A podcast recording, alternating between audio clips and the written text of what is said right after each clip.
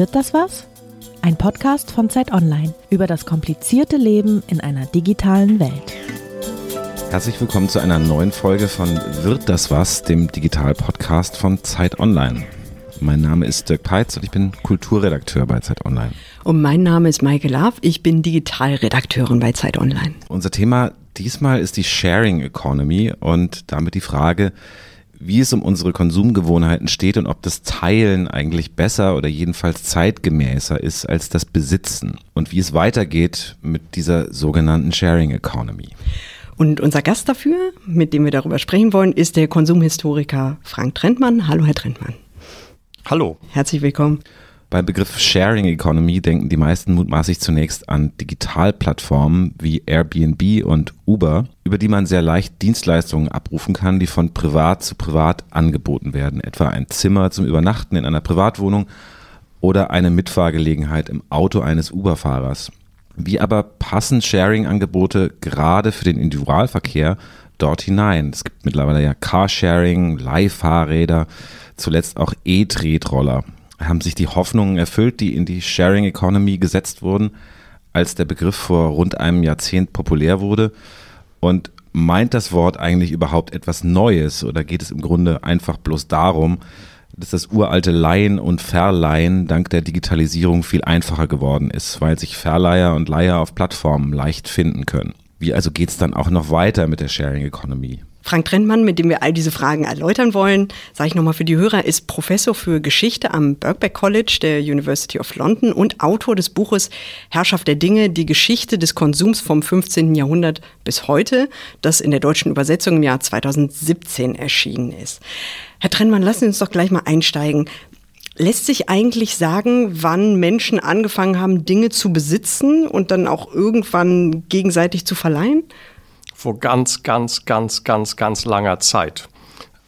Höhlenbewohner haben bereits Sachen ähm, besessen, ähm, die ihnen wichtig waren, aber auch andere Dinge geteilt. Ähm, man muss also nur in, ein, in einer mittelgroßen Stadt ins Museum gehen und ähm, mal hinter die Vitrinen schauen, was es da alles für fantastische Objekte gibt. Also insbesondere Dinge, die äh, persönlichen Wert haben. Also denken Sie an an frühe Silber- oder Goldkunst, die religiösen Wert haben, die häufig dann geteilt wurden, oder die ähm, wichtig waren, für, um generationsübergreifende Identitäten zu stiften.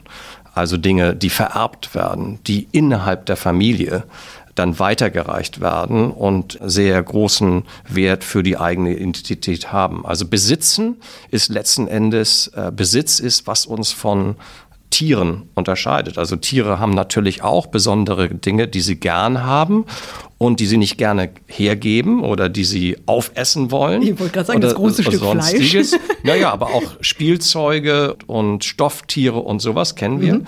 Aber dass wir Besitz erheben, also wie das kleine Kind, was im Kindergarten sich einfach ein Spielzeug greift und sagt, meins. Und das ist eine Erklärung, ich habe Ansprüche auf diese Dinge. Also Besitz als solches ist ganz, ganz alt. Besitz ist natürlich sehr vielfältig. Also wir können Gegenstände besitzen, aber es gibt natürlich auch eher äh, intellektuellen Besitz. Also denken Sie an Patente. Also ich habe eine Erfindung, dann kann ich Besitzansprüche darauf erklären oder Besitzansprüche auf die, die dann meine tolle Idee benutzen wollen. Also Besitz kann ganz verschiedene Formen haben und Besitz schließt nicht Teilen aus. Also das ist, was in der Familie passiert. Es ist ja nicht, dass der Besitz gleichmäßig verteilt ist in der Familie, aber die Dinge werden geteilt innerhalb der Familie.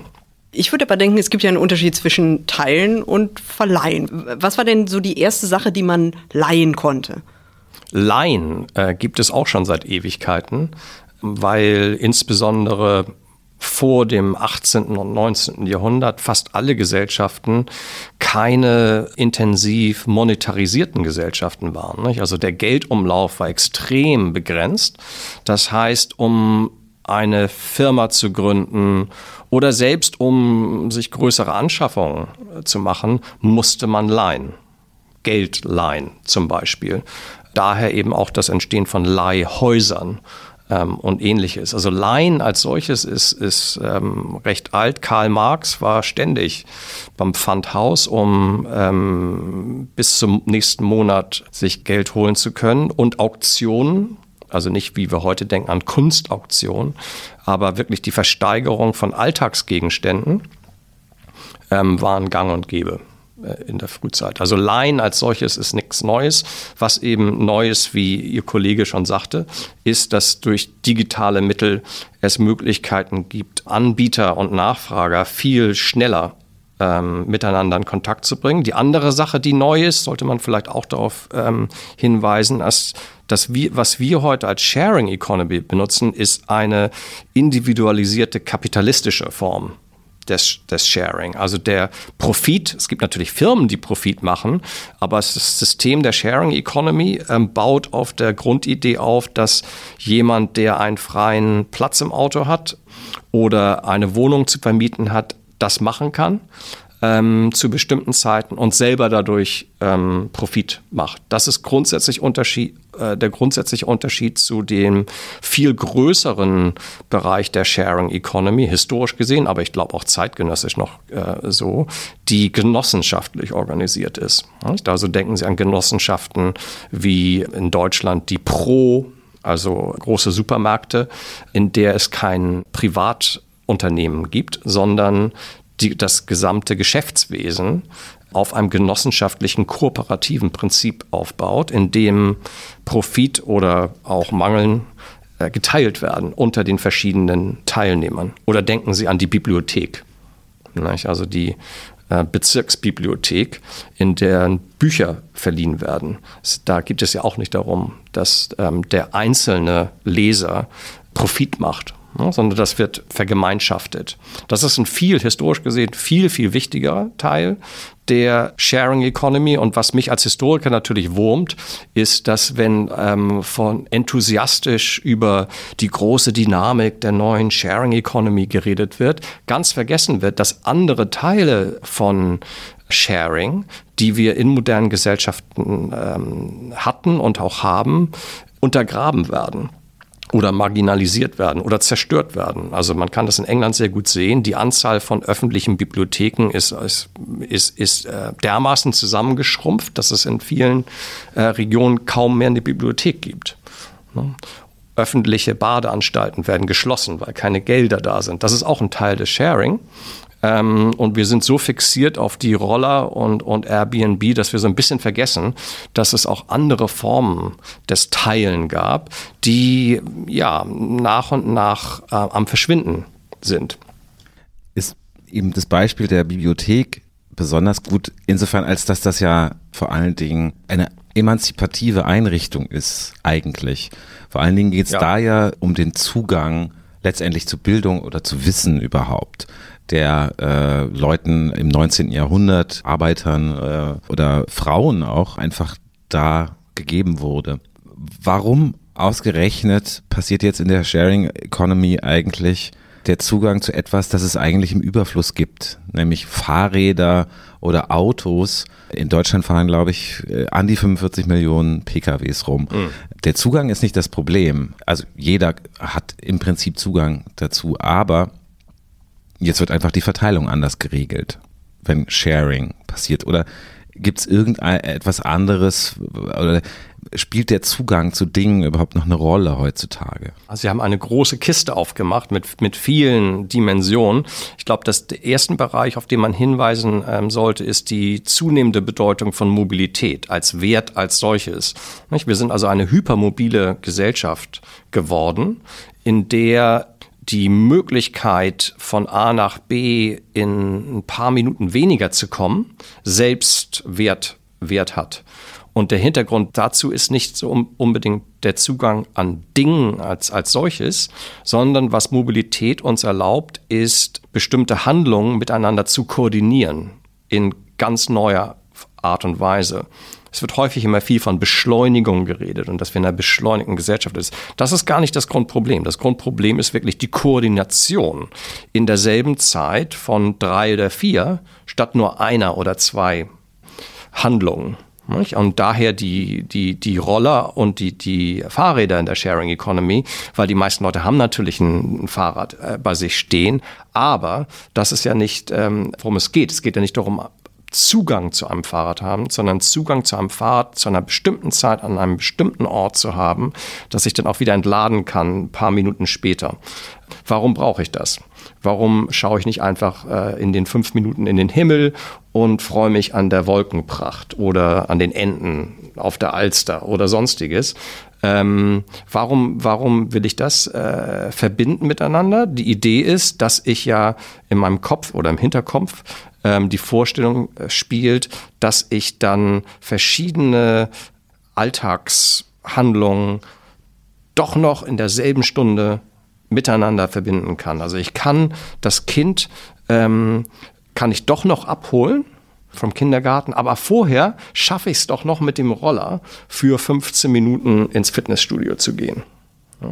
Also die Idee ist so eine komprimierte, eine Vorstellung, dass der Alltag viel komprimierter ist und dadurch auch viel intensiver aufgeladen ist mit verschiedenen Dienstleistungen, die wir, die wir vollziehen wollen. Dahinter steht dann die Frage, warum ist das so? Warum sind wir diese hypermobilisierte Gesellschaft geworden? Da gibt es letzten Endes zwei Schulmeinungen. Die einen schauen auf die Technologien selbst, was die Autos machen können, wie das Verkehrsnetz ausgebaut ist, ähm, wie billig das Fliegen geworden äh, ist und so weiter.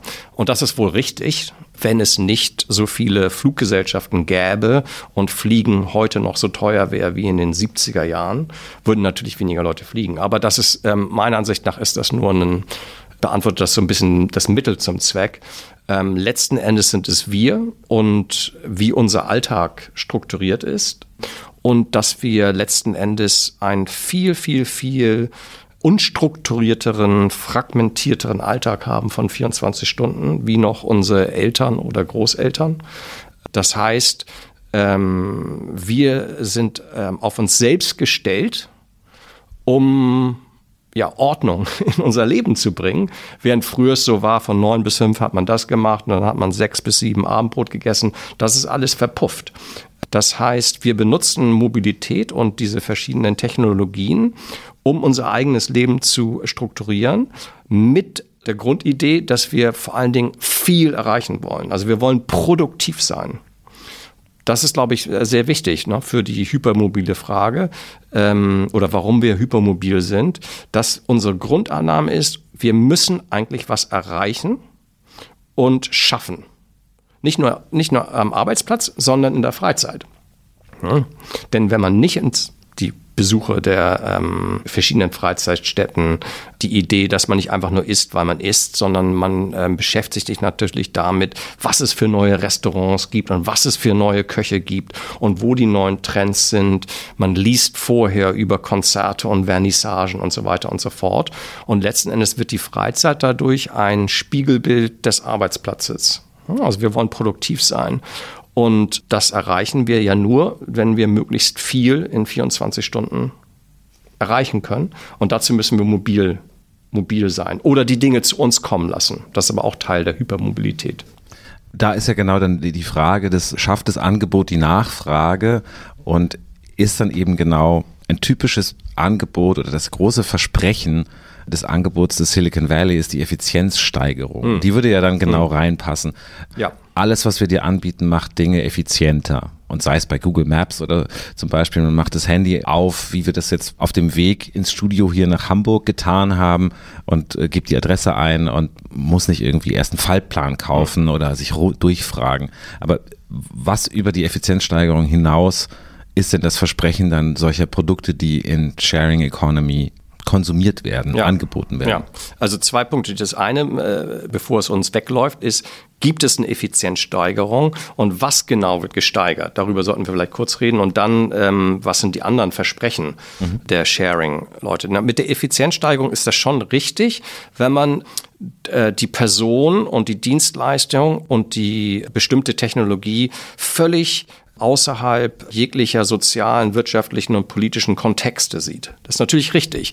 Wenn, ich, wenn ein Auto mit einem Fahrer herumfährt in der Stadt, ist das nicht so effizient, wie wenn da drei Leute oder vier Leute im Auto sitzen. Da gibt es überhaupt keine Frage. Also ähm, von, wenn man es nur auf, äh, bis, bis dahin sich anschaut, ist das wunderbar und spart Ressourcen und ist gut für die Umwelt, ne? weil äh, eben derselbe Gegenstand nun viel, viel mehr erreicht. Das Grundproblem allerdings ist, das, und das haben wir im 20. Jahrhundert, also nicht nur jetzt, sondern schon wirklich seit 100 Jahren gesehen, dass zunehmende Effizienz natürlich ähm, dann nicht damit aufhört, wenn die Leute im Auto sitzen, sondern man muss dann weiterdenken.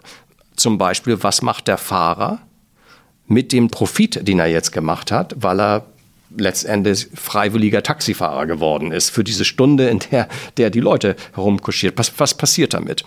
Ja, und eine Sache, die damit passiert, ist nicht, dass ähm, er damit zur Bank geht und die für 0,5 Prozent Spareinlagen äh, dort hinterlässt, sondern sie sagt, oh, mit dem Geld kann ich jetzt ja viel mehr konsumieren. Vielleicht fliege ich jetzt mal schnell nach Los Angeles und buche dort ein Airbnb Apartment und wenn wir das so weiterdenken und weiterdenken, sehen wir eben, dass es sogenannte ähm, äh, Rebound-Effekte gibt, die diese Effizienzsteigerung dann übersetzen in zunehmenden Konsum und zunehmende Mobilität. Das heißt, wenn wir ähm, die Geschichte von dem Fahrer weiterdenken, ist er ja nicht allein auf der Straße, sondern im nächsten Jahr und im übernächsten Jahr gibt es dann trotzdem mehr Autos und noch mehr Mobilität. Also das muss man, glaube ich, wirklich betonen.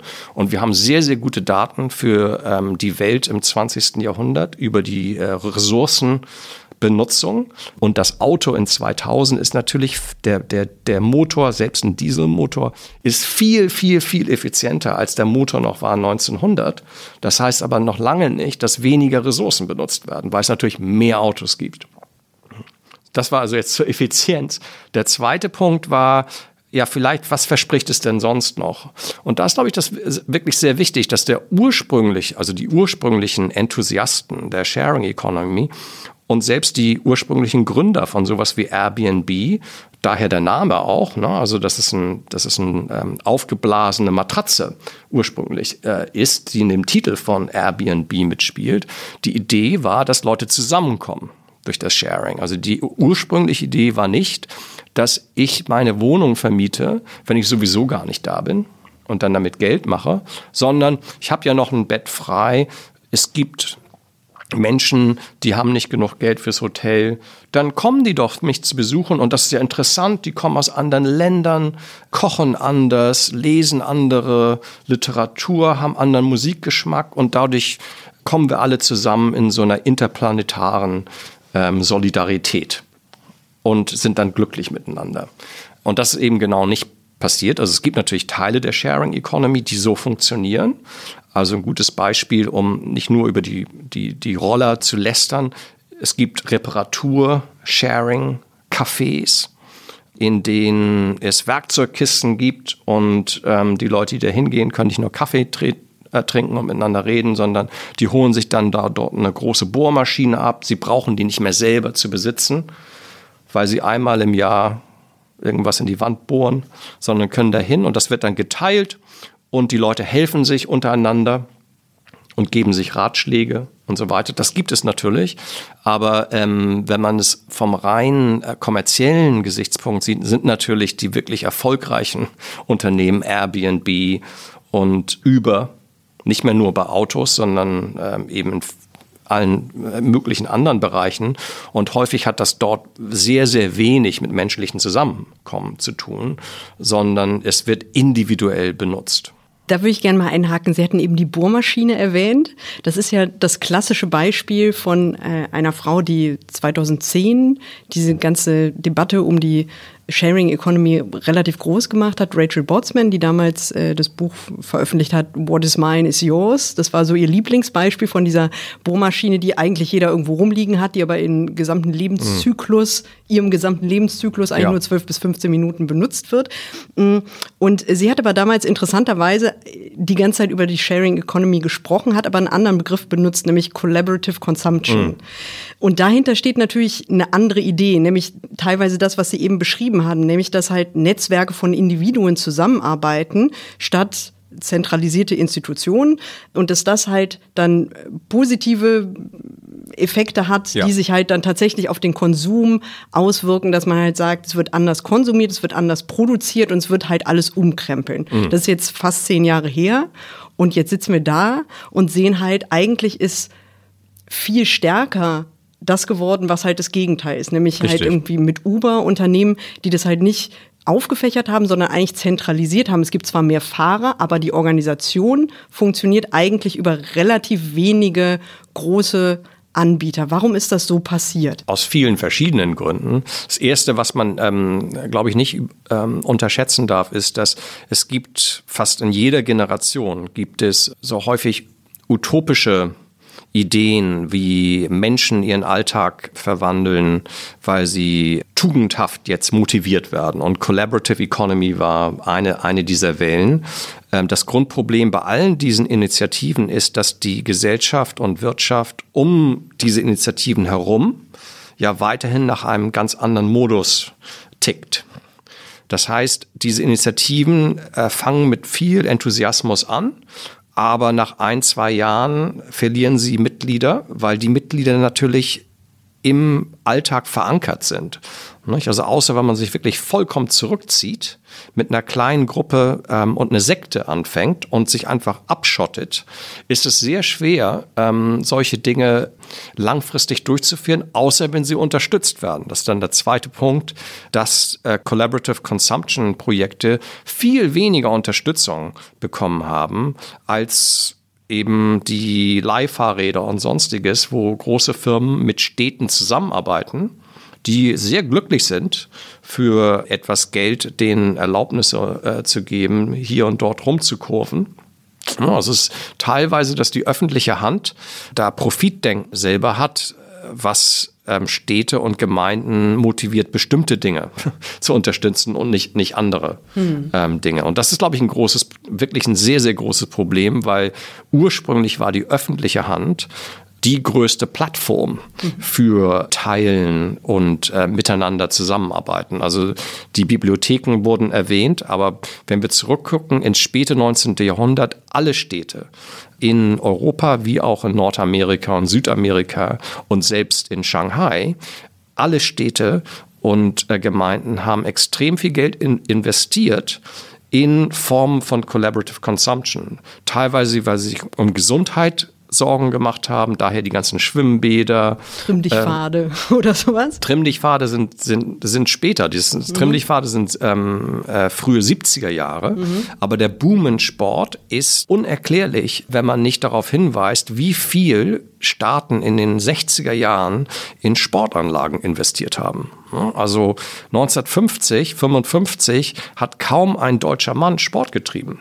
Und wenn man sich die Bilder, also es ist höchst interessant, wenn man sich die offiziellen ähm, Bilder der Bundesregierung anguckt bei der Öffnung von Trimmlichtfaden, dann sind nicht nur die Minister, haben nicht nur einen Riesenbauch, sondern fast alle. Also ich, ich frage mich, wie viele Meter die da äh, laufen, gelaufen sind. Nicht? Aber egal, also die Grundtatsache ist, dass Regierungen und Städte historisch gesehen irrsinnig viel Geld äh, hineingepumpt haben in, was wir jetzt Collaborative Consumption nennen und seit den 80er, 90er Jahren das Geld wieder rausgezogen haben. Und ähm, außer wenn es private Sponsoren gibt, verfallen diese Sachen. Der einzige Unterschied, oder nicht der einzige, aber ein großer Unterschied, insbesondere in Deutschland, ist das Kulturleben. Mhm. Und das wird weiter so hoch subventioniert. Also denken Sie an Oper und Theater als eine Form von gemeinsamer Freizeitgestaltung. Wenn dort, ähm, ich glaube, die Zahl vor ein, zwei Jahren war, dass jeder Theaterplatz mit 75 Euro pro Veranstaltung hm. äh, subventioniert wird von der öffentlichen Hand.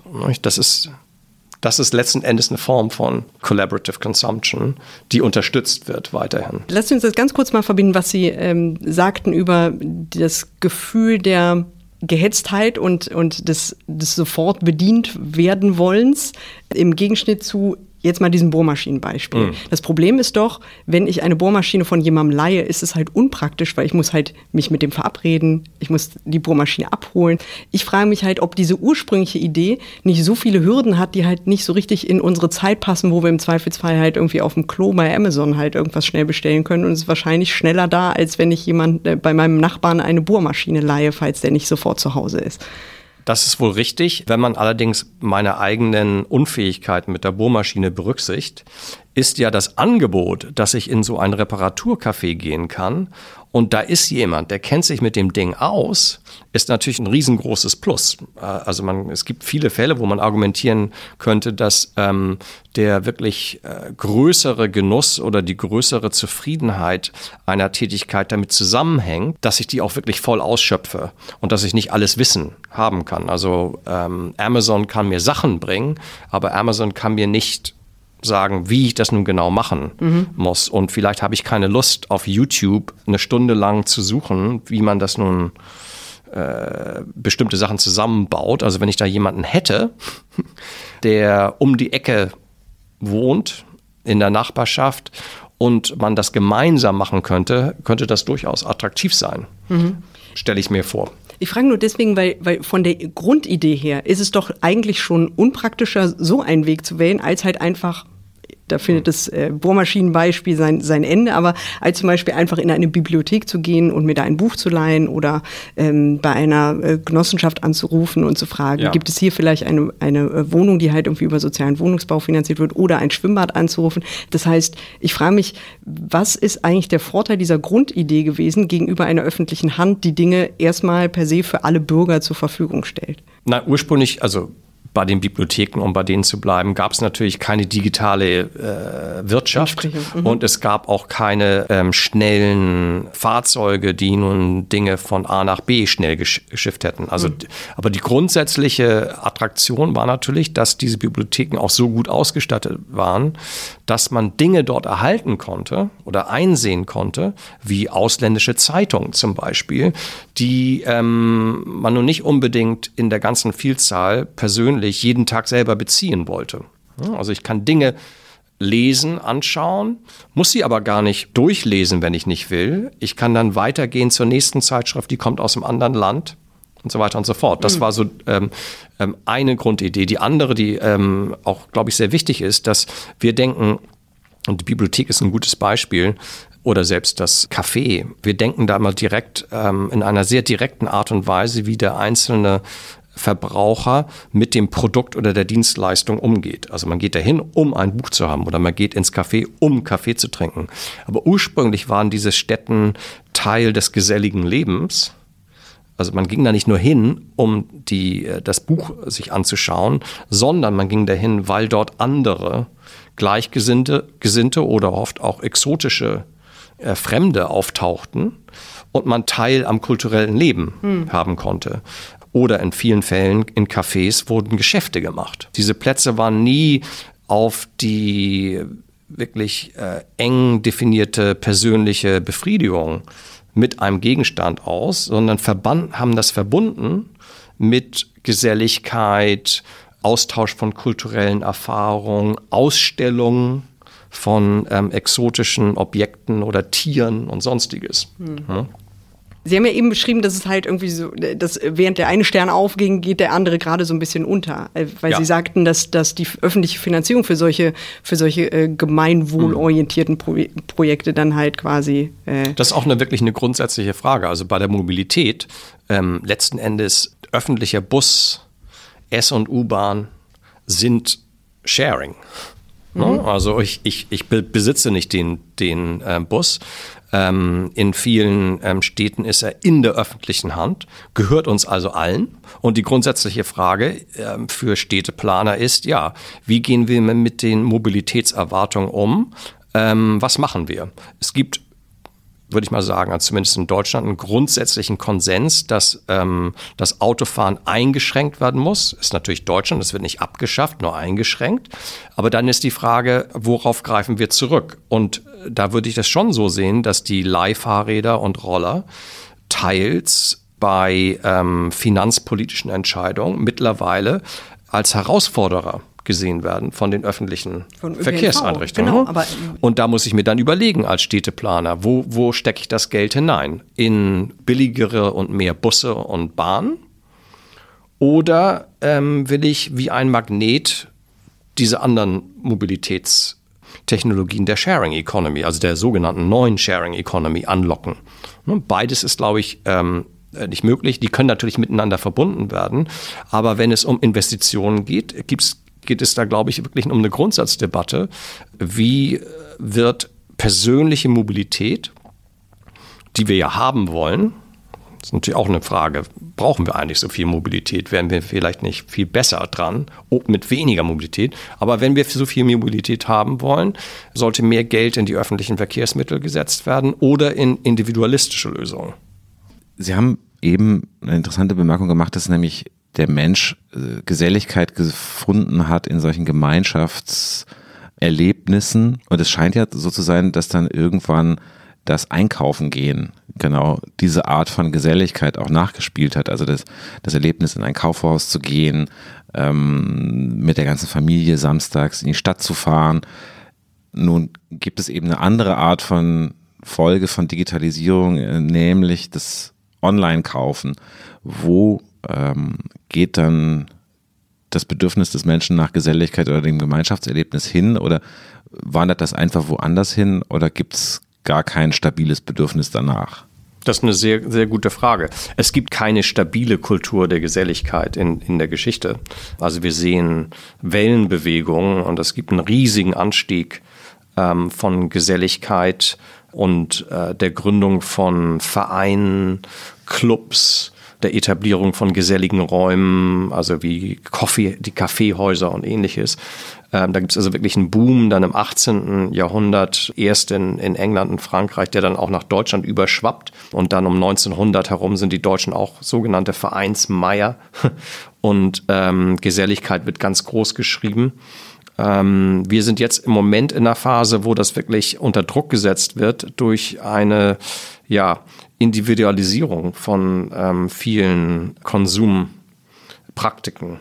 Und da glaube ich auch, dass die ganze Frage, also der Mobilität und der Technologien, die wir angesprochen haben und die neue Sharing Economy hängen so ein bisschen auch damit zusammen, dass wir jetzt äh, zunehmend das sogenannte Solo Living sehen, also die extreme Zunahme von Ein-Personen-Haushalten. Das heißt natürlich nicht, dass die Einzelpersonen nicht mehr gesellig sind. Also sie, sie gehen ähm, mit Freunden vielleicht essen. Aber wir sehen zum Beispiel auch eine Zunahme von ähm, Personen, die alleine essen. Und es gibt Studien zur Vereinsamung. Es sind ja nicht nur jung, junge Leute, die ähm, häufig alleine leben, sondern auch insbesondere ältere Frauen. Und daher ist es wirklich eine wichtige Frage, inwieweit diese äh, neue Sharing Economy diesen Trend ähm, intensiviert oder neue Möglichkeiten zur Geselligkeit gibt. Ähm, das kann man, glaube ich, von zwei Seiten sehen. Ähm, für junge Leute oder auch Leute mittleren Alters, die dann auf Mädchen, sogenannte Mädchen- oder Jungstouren ähm, für ein langes Wochenende oder kurzes Wochenende nach Barcelona jetten, um ein Apartment äh, von Airbnb unter Beschlag zu nehmen, ist das natürlich eine Form von Geselligkeit. Aber da der Wohnraum dann zerstört wird in Barcelona, zerstört er auch die Möglichkeit von Geselligkeit für eine Familie, die möglicherweise in dieser Wohnung wohnen äh, möchte oder nicht mehr kann. Im Moment weiß man noch nicht so, welche, welcher Trend nun wirklich gewinnt. Und das hängt auch wirklich erneut von, von der öffentlichen ähm, Hand ab und was Regierungen wirklich planen, städteplanungsmäßig. Wenn ich ähm, irrsinnig viele ein, eineinhalb Zimmerwohnungen baue, kreiere ich natürlich ein Magnet für individualisierten Konsum. Aber ich kann auch, wenn ich möchte, und Wien ist, glaube ich, ein ganz gutes Beispiel, ich kann natürlich auch ähm, neuen Wohnraum schaffen, wo Sharing schon in die Infrastruktur mit hineingebaut ist. Also wo es in demselben Wohnhaus verschiedene Wohngrößen gibt, die man auch durchlaufen kann. Also wenn ich 40 bin und drei Kinder habe, habe ich eben eine größere Wohnung in demselben Block. Und dann ziehen die Kinder aus und ich kann in die Nachbarwohnung, die ist dann ein bisschen kleiner, einfach umziehen, muss gar nicht aus meiner Gegend raus, muss gar nicht aus dem Haus raus und am Ende als äh, Witwer kann ich dann in einer ganz kleinen Wohnung wohnen. Viele Dinge könnten geteilt werden, also Küchen, Waschküchen und ähnliches darf man auch nicht veressen. Also wir sitzen in Hamburg. Ähm, Im sozialen Wohnungsbau hatten fast alle größeren Komplexe in Hamburg noch bis in die frühen 70er Jahren viel Sharing Economy, wie Waschküchen. Die meisten Deutschen hatten nicht unbedingt eine vollautomatische Waschmaschine oder eine Mangel bei sich in der Wohnung stehen in den 50er, 60er Jahren. Solche Dinge wurden dann durch Städteplanung äh, mit hineingebaut in den Alltag. Man könnte sich durchaus äh, vorstellen, dass das wieder äh, wiederkommt. Nicht? Also es ist noch nicht ähm, eine verlorene Sache. Barcelona ist ein Beispiel, ich glaube, äh, wenn ich das richtig im Kopf habe, aber bitte nicht äh, drauf festnageln, die intensivst von Airbnb vermietete Stadt in Europa. Ich, das, ich kenne aber nur tatsächlich die Zahlen für Berlin, eine andere sehr beliebte Stadt in Europa, was Airbnb angeht. Das Interessante ist da, scheint sich ja die, die Schattenseite zu zeigen der Sharing Economy, nämlich dass es wahnsinnig schnell hochskaliert, wie man dann sagt, und wir zum Beispiel eben die sogenannte Gentrifizierung von populären Wohnquartieren mhm. mit Airbnb in Verbindung bringen, obwohl dann die Zahlen sagen, irgendwie Airbnb bietet, glaube ich, äh, rund 30.000 Bleiben in Berlin an. Es gibt aber 1,9 Millionen Wohnungen in Berlin. Da würde man sagen, naja, so groß ist das Problem dann auch wieder nicht. Wo ist das genaue Problem von einem Modell von Airbnb für solche Städte, die populär sind?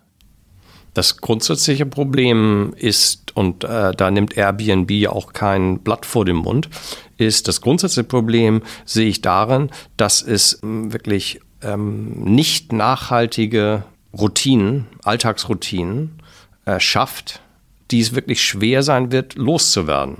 Also wenn sich erstmal durchsetzt die Idee, dass Leute mehrmals im Jahr Kurzurlaube annehmen, dass sie Kurzurlaube machen müssen, die mit Flugzeug verbunden sind und durch Airbnb ermöglicht werden. Das ist ja das Grundprinzip. Ähm, die Hotels leiden darunter. Die Konsumenten freuen sich, weil sie weniger ausgeben müssen als im Hotel. Ähm, dann haben wir ein Umweltproblem. Und Airbnb hat nie gesagt, dass Sharing jetzt umweltfreundlich ist. Überhaupt nicht. Also deren Angebot an Städte ist, kommt, das ist doch ein super Angebot. Wir bringen euch mehr Touristen und die geben dann Geld aus in Cafés und Restaurants. Und das ist schön, wenn man ein Café oder ein Restaurant hat. Aber wenn ich in einer Nachbarschaft wohne, Barcelona, Florenz, Paris, Berlin sind gute Beispiele, wo dann nur noch Dienstleistungen angeboten werden in bestimmten Bezirken, die sich auf kurzfristige Touristen haben, dann habe ich bald keinen Schuster mehr, keinen Zahnarzt, äh, nur noch Restaurants und Cafés das würde dann, äh, glaube ich, die Lebensqualität von den Menschen in dem Bezirk, selbst wenn sie noch die Wohnung sich leisten können, ähm, extrem mindern. Man sollte aber vielleicht betonen, nicht alle Übel der Welt können wir auf Airbnb äh, lasten. Also ein Problem, was mir wohl bekannt ist aus der Berliner Debatte zum Wohnraum, und Berliner sind natürlich verwöhnt, äh, muss man sagen. Also als Hauptstadt, es gibt keine andere Hauptstadt in, in Westeuropa, wo Wohnraum weiterhin noch so günstig ist. Nicht? Also Paris, London, Helsinki ist wesentlich teurer als Berlin. Nichtsdestotrotz ist das Teil, das Berliner Problem ja, äh, also Airbnb ist so der letzte Stoß, würde ich sagen. Aber das Grundproblem hat natürlich, äh, liegt woanders und das hat mit ähm, Baupolitik zu tun und Mietregelungen ähm, und ähnlichem. Ne? Also man darf nicht alles Airbnb ankreiden ähm, und es gibt Möglichkeiten, äh, vernünftigeren Konsum und auch vernünftiges Sharing, was etwas umweltfreundlicher ist, zu fördern. Und darauf sollte man sich vielleicht auch als, als Politiker äh, damit mehr be beschäftigen und nicht nur äh, sich anschauen, wie können wir die Probleme der neuen Sharing Economy minimisieren. Also man sollte, glaube ich, schon ein bisschen äh, kreativer sein und grundsätzlich nachdenken, gibt es Möglichkeiten, wo wir in unserem Alltag ähm, Dinge teilen, die uns vielleicht die Lebensqualität erhöhen. Damit meine ich nicht, jeder wird glücklich werden, aber es ist schon bewiesen, dass Geselligkeit, Erfahrungsaustausch, Erlebnisse, die geteilt werden, die Leute ein bisschen zufriedener machen. Und wenn wir ähm, nur individualisiert äh, daran denken, wie man selbst an eine Dienstleistung schnell herankommt und die dann schnell wieder entsorgen kann, geht ein bisschen davon flöten. Ja, das ist natürlich auch ein Stück weit die Vereinzelung, die da dran hängt, würde ich denken. Was viele dieser Sharing Economy Anbieter ja eigentlich bieten, ist eine Plattform, die vereinzelte Anbieter und Konsumenten kurz schließt.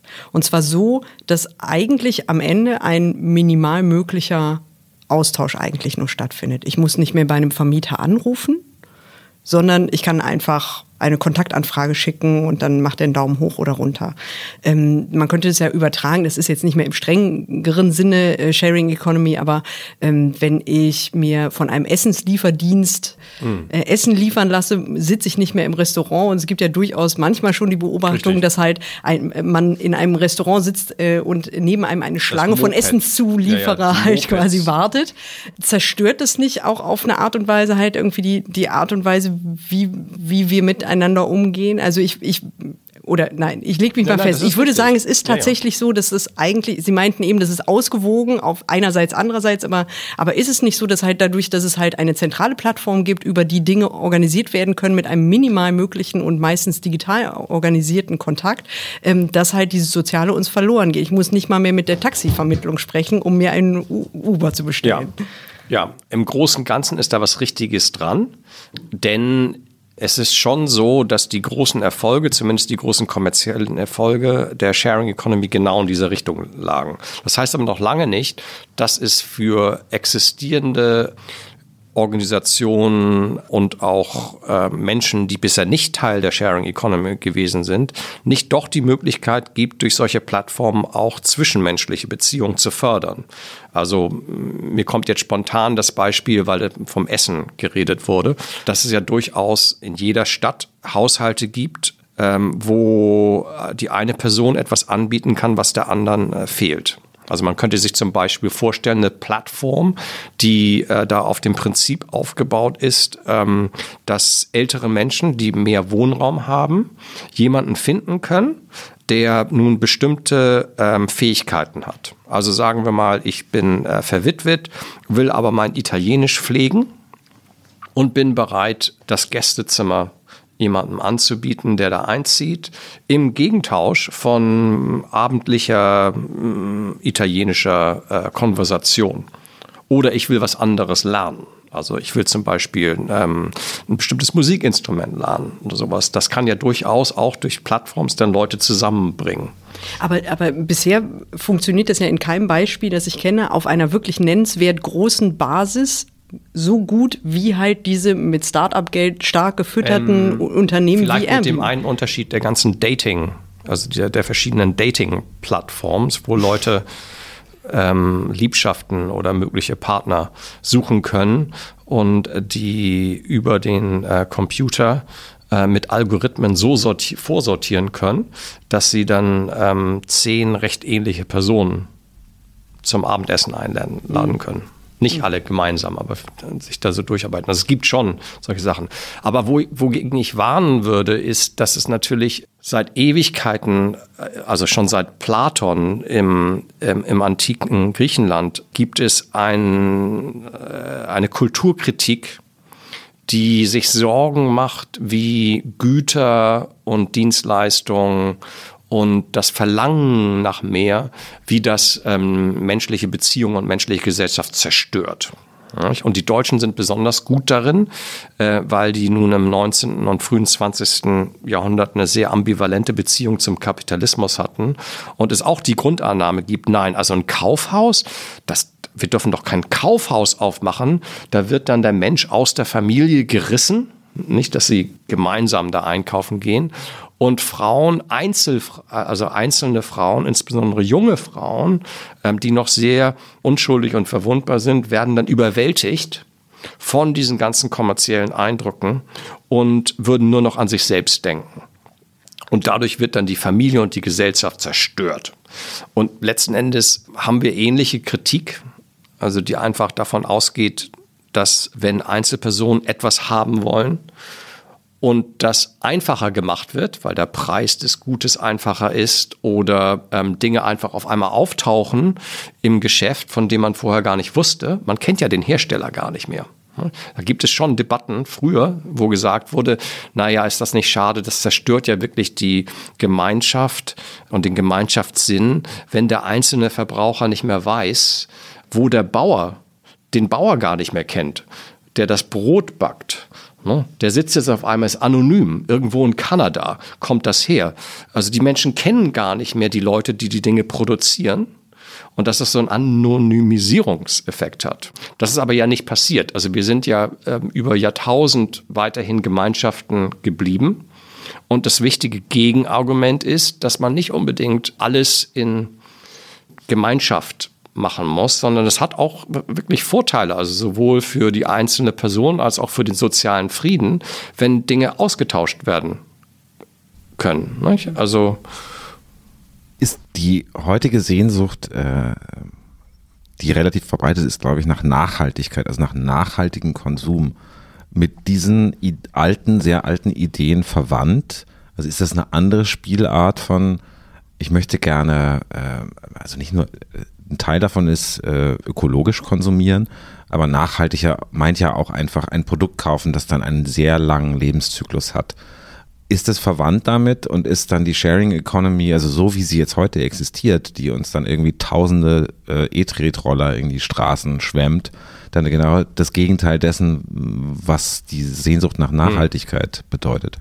Da, da steckt schon ein wichtiger äh, und wahrer Punkt drin, aber ich würde es nicht unbedingt als entweder oder sehen. Also man kann es durchaus als Dialektik sehen und eine Spannung zwischen diesen zwei Welten und dass wir häufig ähm, in unserem Alltag ähm, zu bestimmten äh, Momenten das eine machen, aber zu anderen äh, Zeiten das ganz andere. Also wenn man sich überlegt zum Beispiel die Liebe und Faszination und Sehnsucht nach landwirtschaftlichen äh, Produkten, die aus der eigenen Region kommen, ne? also aus der Heimat. Ähm, das sind nicht irgendwelche weltfremden Kirschen, sondern das sind Kirschen, die kommen da von den Feldern auf der anderen Seite des Flusses diese Idee, dass wir uns irgendwie dadurch dann verbinden mit den Bauern, die das äh, herstellen, dass da irgendwo was wirklich ähm, Wichtiges verloren gegangen ist, wenn wir einfach anonymisierte Produkte kaufen.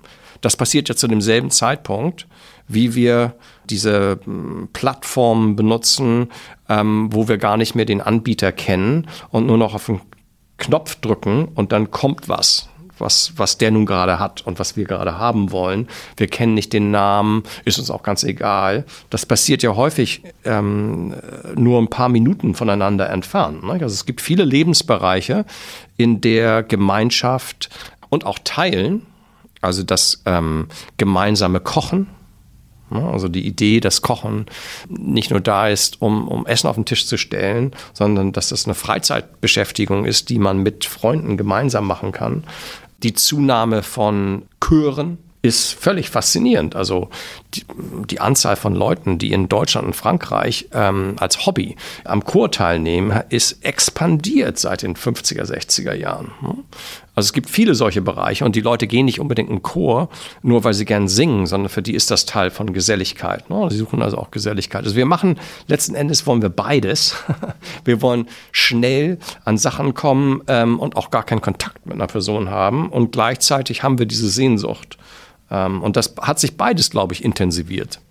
Es gibt da dann auch noch einen Aspekt äh, dessen, was man dann Fairness nennt. Denn mindestens Teile der Sharing Economy, also zumindest äh, wenn es um Uber geht zum Beispiel.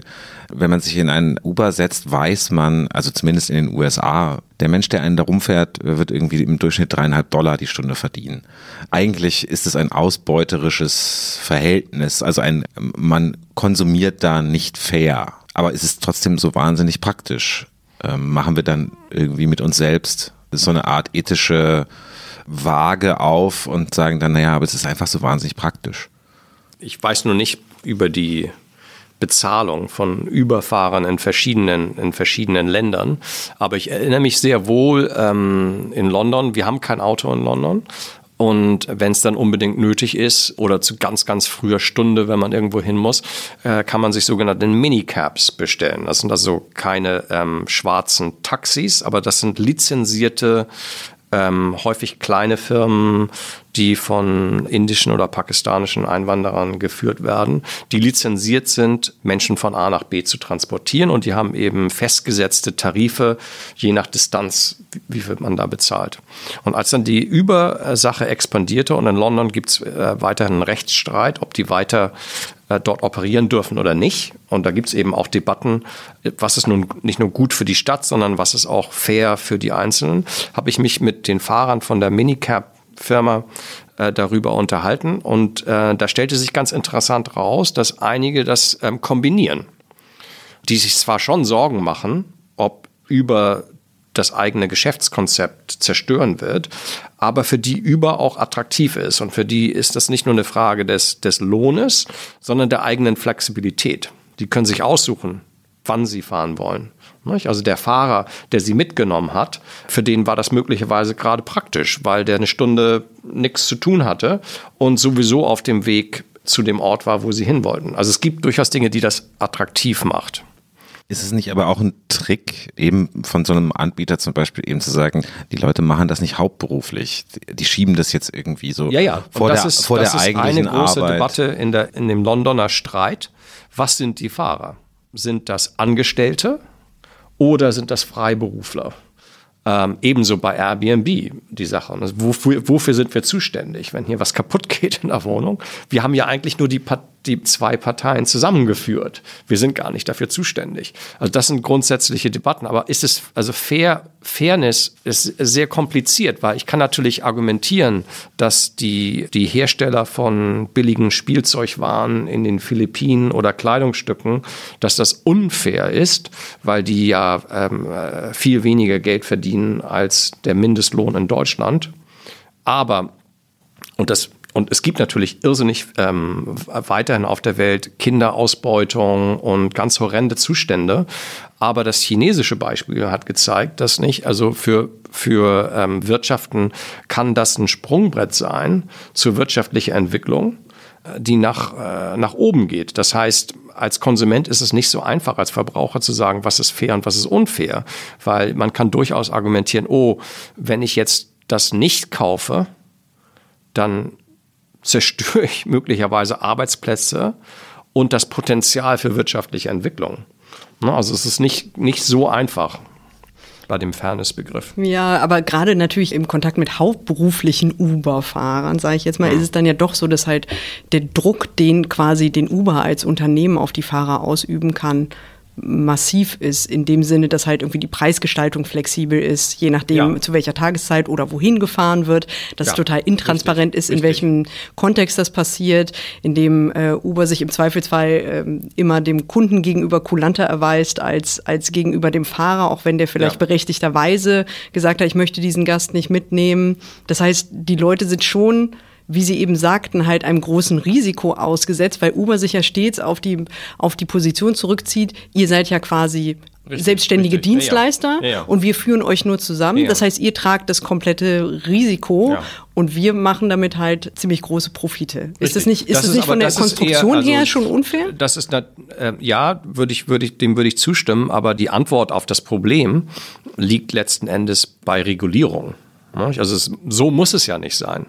Ähm, man kann sich ja durchaus vorstellen, dass äh, Staaten und Städte bestimmte Re Regulierungen einführen, die Missstände gar nichts mehr erlauben. Also Berlin hat sich entschieden, bestimmte Leute ähm, können für eine bestimmte Zeit ihren Wohnraum vermieten.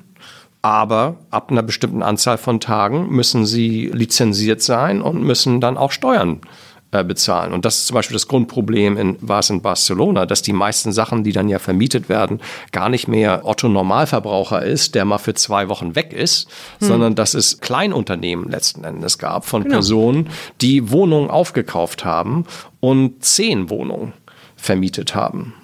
Und da gibt es natürlich kein Gesetz im Land, was verbietet, dass man auf solche Praktiken bestimmte Steuern zum Beispiel äh, setzt. Genau, ne? aber, aber sowohl bei der Besteuerung als auch bei der Vermietung zeigt sich ja in Berlin, aber auch in Barcelona, aber auch in anderen Städten, dass es halt auch ein Durchsetzungsproblem ist. Also selbst wenn es Regulierungen gibt, ist halt irgendwie die ja, Frage, da kriegt man das dann also, tatsächlich? Ähm, bin ich lang genug in Deutschland gewesen, dass ich weiß, wo, wo ein Wille ist, ist auch ein Weg. Und wenn der deutsche Staat wirklich, wirklich nachschauen will, dann ist das durchaus möglich. Also ähm, das ist nicht nur ein Durchsetzungsproblem, sondern da fehlt vielleicht der Durchsetzungswille.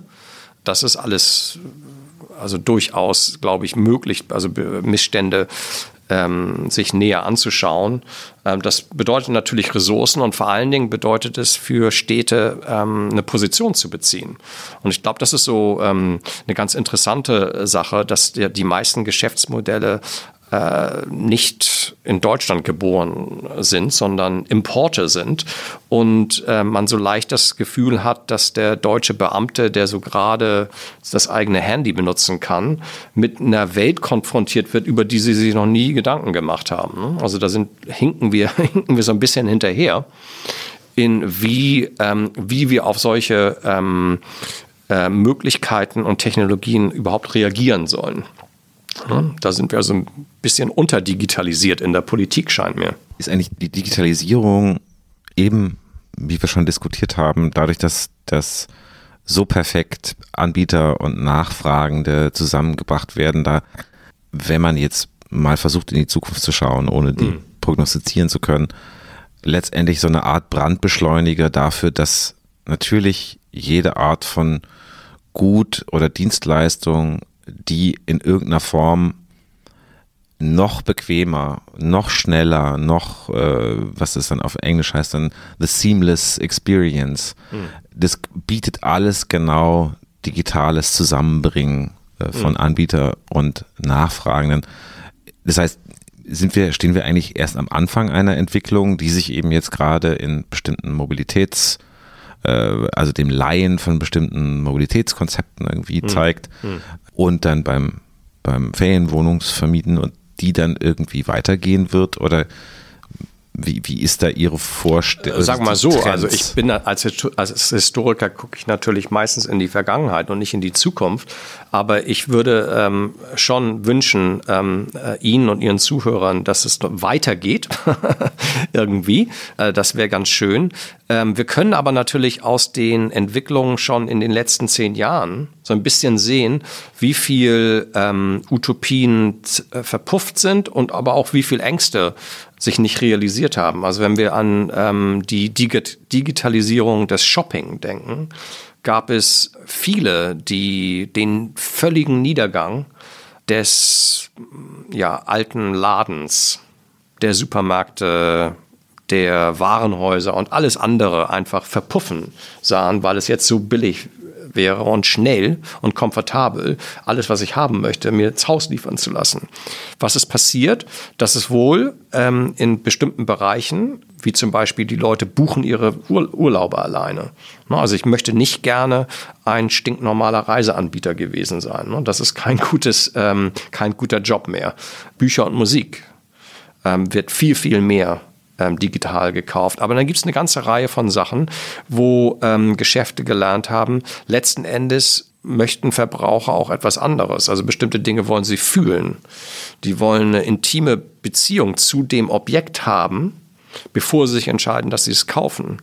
Ähm, oder die sind so groß, dass ich die schon irgendwie gesehen haben will und Möbel zum Beispiel oder, oder so. Aber Kleidung, bestimmte Sachen werden natürlich digital gekauft, aber für viele Leute ist Kleidung etwas extrem Persönliches. Die wollen vorher wissen, äh, wie es sitzt, ist das, äh, fühle ich mich darin wohl und ähnliches. Und das Resultat war, dass es in ganzen äh, vielen Branchen jetzt mittlerweile einen Mix gibt. Ne? Also Firmen, die beides anbieten. Und wo digitale Firmen auch häufig gesehen haben, okay, wir verlieren Kunden, wenn wir nicht zusätzlich hier und da wirkliche Läden haben, wo die Leute kurz mal sehen können, wie das aussieht, bevor sie das digital bestellen. Also ein Mischmasch passiert. Die andere Frage ist, wie wichtig uns äh, Komfort ist oder was Komfort ist. Ähm, ist Komfort nun unbedingt dass mir etwas in der nächsten Sekunde geliefert wird. Oder wenn das möglich ist, was passiert dann mit meiner Erwartungshaltung? Und ich vergleiche das immer so ein bisschen mit ähm, der Weihnachtsvorfreude. Ne? Also ein Teil, warum Weihnachten so ein Hit ist und auch weiterhin, ist, dass es Vorfreude gibt, dass die Leute darauf hinfiebern können. Kinder können darauf hinfiebern. Die wissen, am 24. kommen die Geschenke. Die kommen nicht schon am 7. oder 8. morgens, weil ich das nur will. Und ich nehme an, wenn man die meisten Kinder äh, fragen würde, würden sie das bevorzugen. Oh, kann ich das nicht jetzt schon haben? Aber letzten Endes Weihnachten ist so ein Ritual, was Vorfreude ritualisiert und Leute darauf gewöhnt und letzten Endes die meisten Menschen erkennen, ich habe ja viel, durch das Dahinfiebern habe ich ja viel größere Freude überhaupt gehabt, als wenn ich das einfach nur vom Postboten morgens an irgendeinem Dezembertag bekomme. Und die grundsätzliche Frage ist, was passiert mit dieser Vorfreude, die extrem wichtig ist für die Konsumkultur, wenn alles schneller geht. Und wenn ich einfach alles haben kann und nichts geliefert bekomme. Letzten Endes könnte möglicherweise das Verlangen nach Dingen dadurch äh, geschwächt werden, hm, weil die Vorfreude reduziert wird und ich einfach so ein bisschen gelangweilt äh, werde. Woher sind kein Psychologe, aber äh, werden sicher eben dazu geforscht haben. Äh, Gibt es irgendwie eine anthropologische oder andere Erklärung dafür, dass Leute äh, etwas, das sie besitzen, in aller Regel besser behandeln als das, was sie sich leihen. Das ist also eben der typische Fall des E-Trade-Rollers, mhm. den man sich mhm. nur ausleiht per Sharing Economy, dass man da kein Problem hat, das Ding irgendwie äh, hinzuschmeißen, sobald es äh, nicht mehr gebraucht wird oder das, das Rad ganz wegzuschmeißen, was man sich geliehen hat. Aber der Besitz, der scheint uns halt irgendwie schützenswerter. Mhm. Und ist das das Grundproblem der Sharing Economy am Ende, dass sie halt einfach Produkte letztendlich relativ schnell ruiniert. Hm. Hm. So ein E-Tretroller. Ja, naja, ich, ich schmunzel jetzt leicht, weil ich mich an einen Vortrag erinnere in Hamburg. Am Ende ging es so ein bisschen über die Zukunft des Konsums, äh, was realistisch ist, was nicht realistisch ist. Und ich so ein bisschen Fragezeichen hinter der Sharing Economy setzte, aber sagte, dass es schon ein ähm, zunehmend wichtiger Teil der Wirtschaft ist. Und ganz hinten im Saal standen also ähm, deutsche Männer mittleren Alters auf und sag, also schüttelten nur den Kopf und sagten, also das ist ja alles Unsinn. Ich will doch nicht so ein versifftes Auto haben. Ich will mein eigenes Auto haben, weil dann weiß ich zumindest, dass es ordentlich ist und ich kümmere mich darum. Und das war, da spielte sozusagen diese, diese Idee, Idee mit. Ähm, warum das so ist, recht einfach, glaube ich, dass die Gegenstände, die wir haben und die wir besitzen, sind ähm, für viele gar nicht ähm, in, einer, in einem anderen Univers Universum von uns, sondern sind Teil von uns. Ne? Das sind Verlängerungen von uns. Also wir sind die Personen, teils durch die Dinge, die wir haben und wie wir sie benutzen. Das heißt, wenn ich meine, meine einzelnen Dinge schlecht benutze, letzt frage ich mich letzten Endes, was bin ich eigentlich für eine Person, weil ich Teil meines Selbst, meines materiellen Selbst verludern lasse.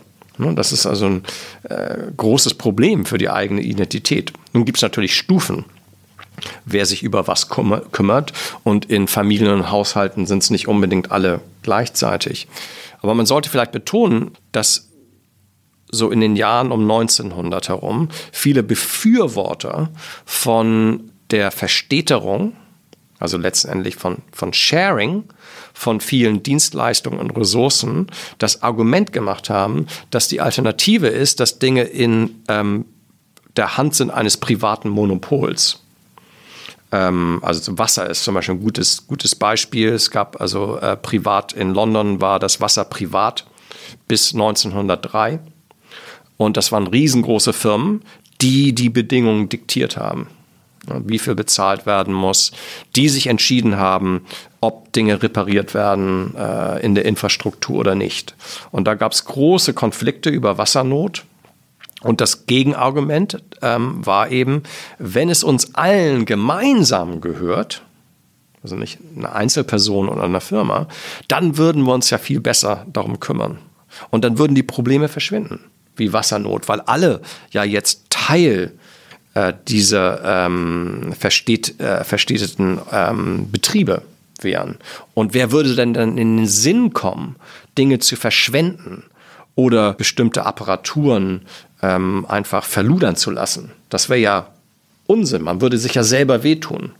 Das war natürlich leider auch falsch. Ähm, also die meisten Leute äh, haben sich nicht alle als tugendhafte Bürger behandelt. Das ist ein Grundproblem.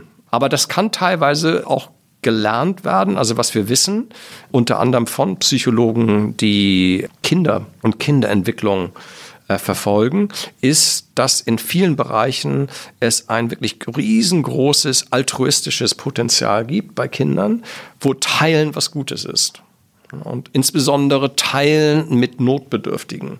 Also da gibt es Studien, die zeigen, also Kinder, ähm, wenn sie erstmal acht, neun, zehn Jahre alt sind, der Wille zum Teilen sowieso da ist, aber er hochgeht, wenn Informationen über Hilfsbedürftigkeit oder äh, Notstände oder so hochgehen. Ne? Also es ist nicht so, dass Menschen nur, nur das ähm, Ich muss es selber besitzen in sich tragen. Sie tragen auch in sich Teilen, ist wichtiger Teil des Um sich Kümmerns. Also wie wir in Englisch sagen, Sharing is Caring.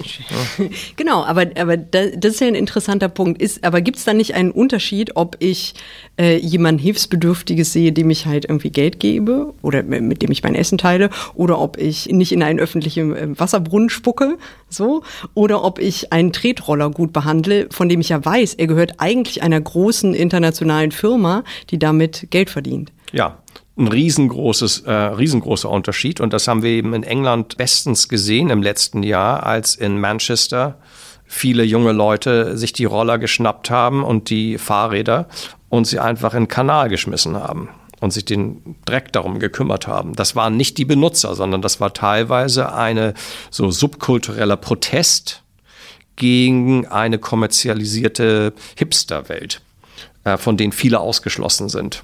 Ne? Also ähm, das, das, das ist schon richtig. Aber ich glaube, man darf es wirklich nicht unterschätzen, wie viel Sharing und Caring es gibt, was wir nur einfach in ähm, konzeptionell und in diesen Diskursen äh, gar nicht zu Wort kommen lassen. Also in Haushalten und Familien passiert irrsinnig viel, was Sharing ist und was Caring ist. Die ganze Altenpflege würde zusammenbrechen, wenn die äh, Töchter hauptsächlich von Pflegebedürftigen nicht irrsinnig viel ihrer Zeit und ihrer Ressourcen und Technologien mit den alten Leuten teilen würden. Und das gibt es alles. Das gibt es alles. Ähm, wir sehen das nur so ein bisschen als selbstverständlich an. Und da es bis auf ein paar mickrige Rentenzahlungen nicht monetarisiert ist, ist es eben auch nicht so kommerziell organisiert oder so gut organisiert wie diese großen Firmen von denen wir reden. Dazu muss man ähm, vielleicht eine Fußnote setzen, dass ich weiß gar nicht, welche von diesen Firmen überhaupt je Profit gemacht hat oder ob das ähm, die letzten Endlich darauf setzen, dass in der Zukunft wir ein noch enger gespanntes digitales Konsumnetz haben. Das sind also häufig vielleicht Zukunftsvisionen und nicht unbedingt, wie es heute ist hinsichtlich des Profits. Aber könnten Sie sich vorstellen, wir haben eben äh, nochmal das Thema gewechselt, aber Sie sagten eben, als wir halt über, über Probleme, die halt durch diese Anbieter entstehen, hm. nannten Sie als äh, Lösung Regulierung.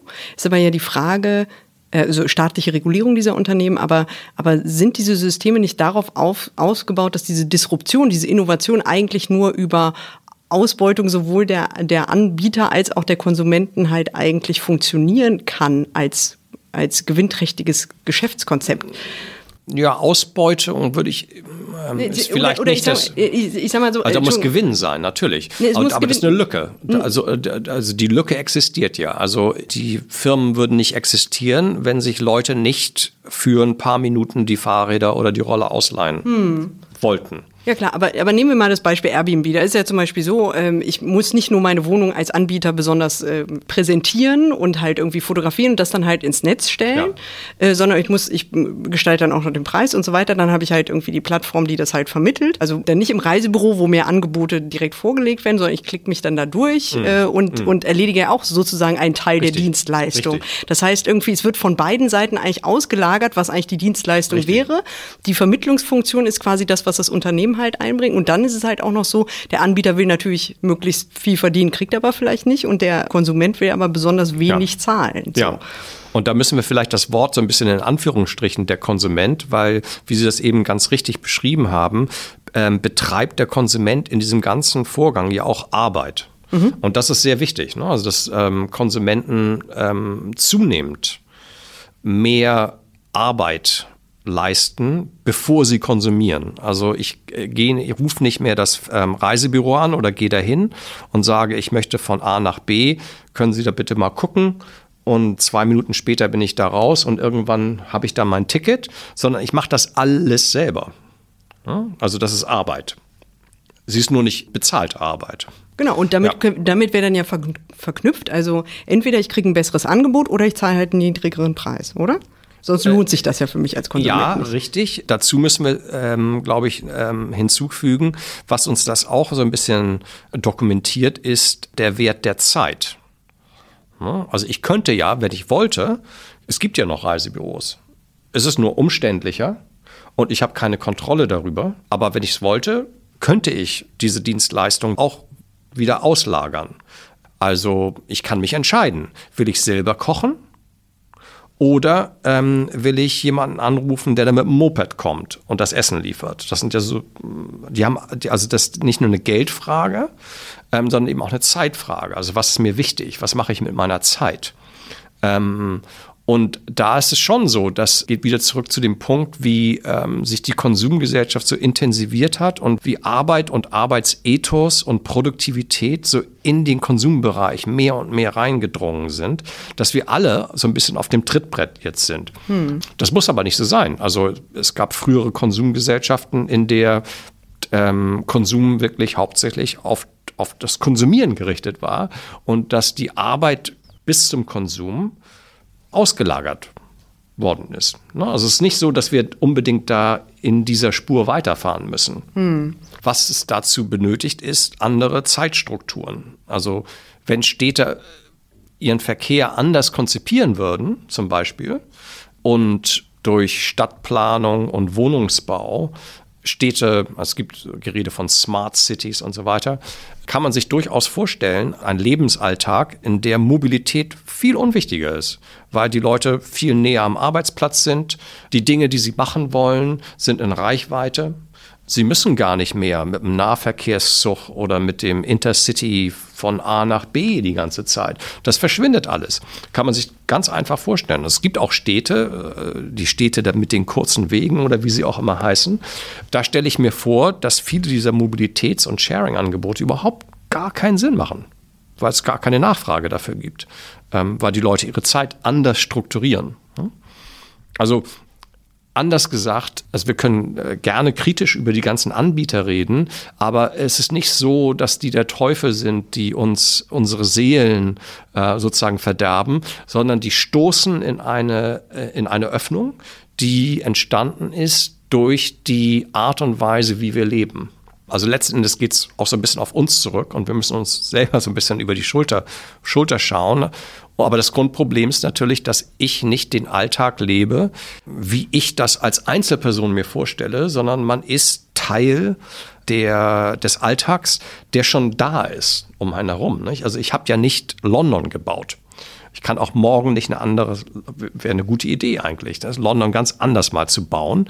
Aber da so läuft's ja nicht. Also wir sind letzten Endes Teil dieses Phänomens, brauchen aber die Städte und auch die Firmen, aber die Städte und die Politik, um uns zu helfen, unsere Zeitkultur äh, so zu ändern, dass möglicherweise viele dieser Mobilitätsprobleme, die dann durch digitale Sachen gelöst werden, mit Ausbeutung verbunden sind, dass die ähm, verschwinden. Ist eigentlich die Sharing Economy, die an den großen Anbiet die an größeren Anbietern hängt, äh, für Mobilitätsangebote vielleicht jetzt auch mal, ein urbanes Phänomen, also ich sag mal Carsharing oder diese Roller im ländlichen Raum ähm, zur Verfügung zu stellen, wäre natürlich aus Mobilitätsgründen eigentlich eine interessante Idee, ist aber faktisch ja sehr schwer ökonomisch umzusetzen. Ich würde mal denken, dass der Rückzug ähm, der öffentlichen Verkehrsmittel aus der Provinz, den wir in vielen europäischen Ländern sehen und der aus rein wirtschaftlichen Gründen praktiziert wird, bestimmte ähm, einfach sehr, sehr große Gründe hat Und wenn ich äh, 50 oder 80 Kilometer vom nächsten kleinen Ort lebe, wäre das sehr, sehr schwierig, so ein Mobilitätsprojekt umzusetzen. Als Gegenbeispiel, weil wir viele europäische Beispiele äh, benutzt haben, gibt es das indische, in, indisches Beispiel, wo ähm, ganz andere Thematik, but, aber ähnliche Technologien, wo das Grundproblem des indischen Staates war, auf dem Land die Landbewohner dazu zu bewegen, nachhaltiger zu heizen und zu kochen. Das heißt, von ihren ähm, traditionellen Kleinöfen, die also viel Rauch produzieren, wegzugehen und mit Gas zu kochen. Und da ist das Grundproblem, ja, wie kommt das Gas zu dem Haushalt in einer äh, ländlichen Gesellschaft, wo es nicht viele Läden gibt, wo die Distanzen groß sind. Und die haben dort mit staatlicher Unterstützung ein Netzwerk aufgebaut, wo es dann den wöchentlichen Mopedmann gibt, der die ähm, Gas Kanister je nach Verbrauch abholt und abliefert.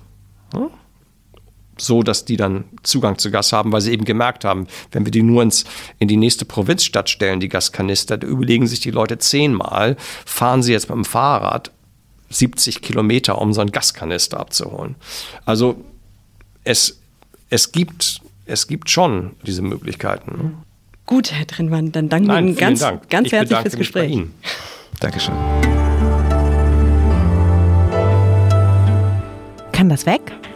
Das war eine weitere Folge von Wird das was, dem Digital-Podcast von Zeit Online. Und am Ende fragen wir uns immer, ob irgendwas weg kann. Ich dachte mir, wir könnten ganz kurz über die E-Roller sprechen.